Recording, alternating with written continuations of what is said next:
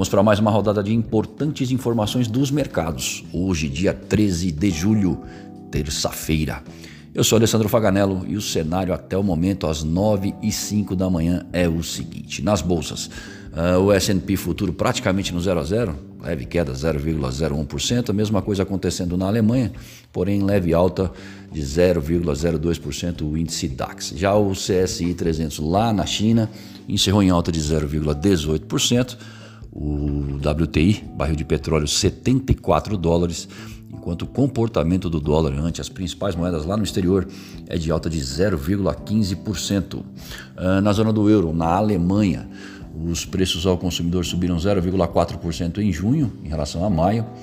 Nos Estados Unidos saiu o CPI de junho, a inflação ao consumidor, às 9h30, importante indicador aguardado pelos mercados e à tarde será divulgado o balanço orçamentário federal em junho. Na China, as exportações cresceram muito mais rápido que o esperado e as importações também superaram as expectativas, e com isso, o superávit registrado em junho foi de 51,53 bilhões de dólares, acima das previsões de 44,2 bi.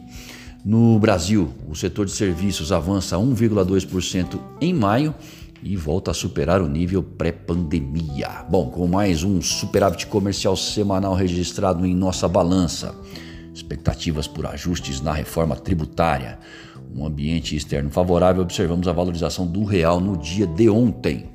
Declarações do diretor de política monetária do Banco Central, o Bruno Serra, que cobre férias do presidente Campos Neto de que a instituição está atenta a distorções no preço da moeda americana, se referindo à intervenção da semana passada, quando realizou sem prévio aviso a operação de swap tradicional, também contribuíram para o desempenho. Hoje temos grandes bancos estrangeiros mostrando seus lucros, começando aí pelo JP Morgan, que divulgou 11,9 bilhões de dólares no trimestre encerrado em junho. Mesmo assim, as expectativas sobre as receitas foram até certo ponto frustrantes. Já o Goldman Sachs mostrou lucro de 5,35 bilhões de dólares no mesmo período. O James Bullard, que é presidente do Fed de St. Louis, disse que o BC americano está em posição muito boa para iniciar um processo de redução no ritmo de compras de títulos.